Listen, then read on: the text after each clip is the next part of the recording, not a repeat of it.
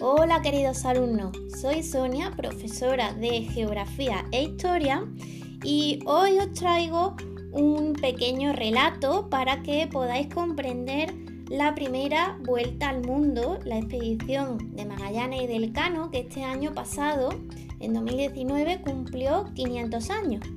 Y para ello os voy a leer un fragmento del libro Pequeña Historia de España de Manuel Fernández Álvarez, con eh, también un artículo de la revista Andalucía en la historia, para que así podáis comprender cómo fue este gran viaje. Espero que os guste y quedaros a escucharlo. ¡Comenzamos!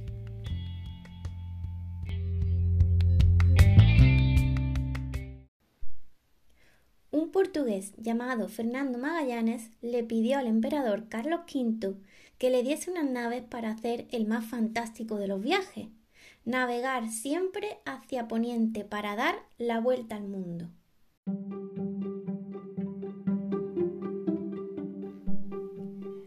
Era un proyecto increíble. Eso nadie lo había hecho hasta entonces.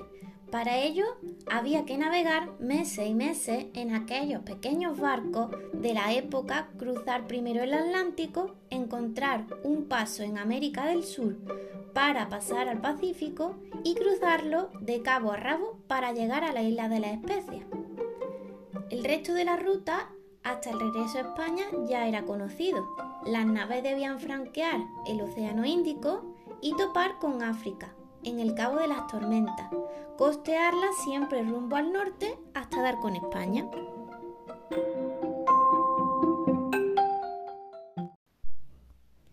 El 10 de agosto de 1519, la escuadra, formada por cinco naves, Trinidad, San Antonio, Concepción, Victoria y Santiago, con Fernando de Magallanes como capitán, parten de Sevilla. Tras cargar todo lo necesario, el 20 de septiembre de 1519 la expedición abandona el puerto de Sanlúcar de Barrameda. Seis días después hace escala en Tenerife.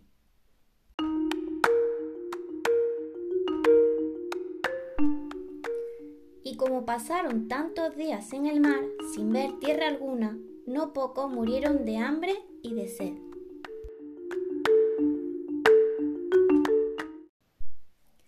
Las duras condiciones meteorológicas obligan a fondear durante varios meses en la bahía de San Julián, el 31 de marzo de 1520.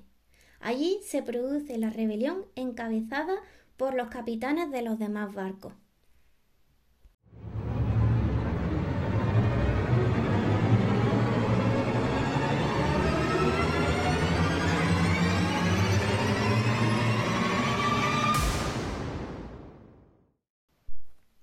El 21 de agosto, la flota compuesta por cuatro naves reanuda la navegación hasta avistar el campo de las 11.000 vírgenes. Sin saberlo, había alcanzado la entrada al estrecho que después llevará el nombre del capitán Magallanes.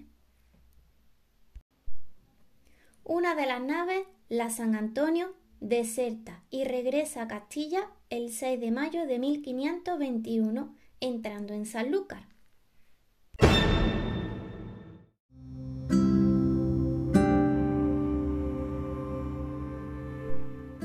El 23 de noviembre, las tres naves restantes desembocan en la Mar del Sur. Al observar la tranquilidad de sus aguas, es bautizado como Pacífico.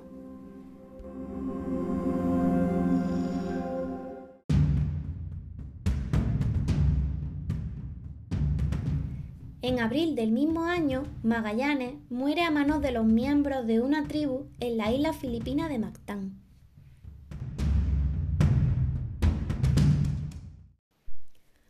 Juan Sebastián Elcano se pone al frente de la victoria y el 8 de noviembre de 1521 los expedicionarios anclan en la isla de Tidore, en las Islas Molucas portuguesas.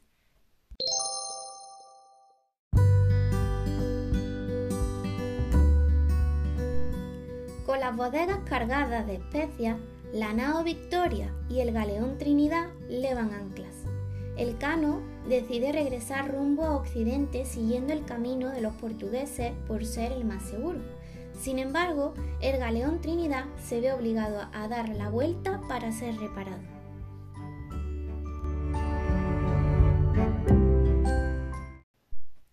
El 18 de mayo, la nao Victoria supera el Cabo de las Tormentas o Buena Esperanza, en África. El 9 de julio, los expedicionarios, 47 europeos y 3 nativos, hacen escala en la isla de Santiago, del grupo de las Cabo Verde, para, con engaños, embarcar alimentos. Al ser descubiertos, huyen dejando a 13 hombres en tierra. Estos regresarán a España meses después.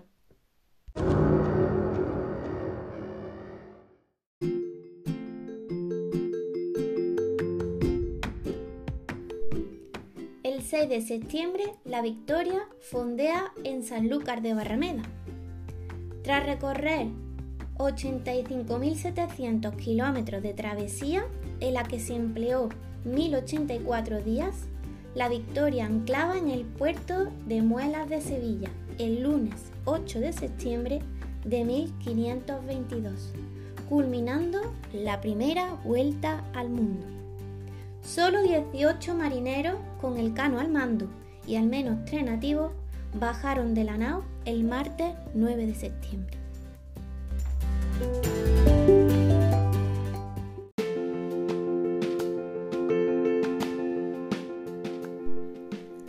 Aquí termina una hazaña increíble que además demostraba a su vez la redondez de la Tierra.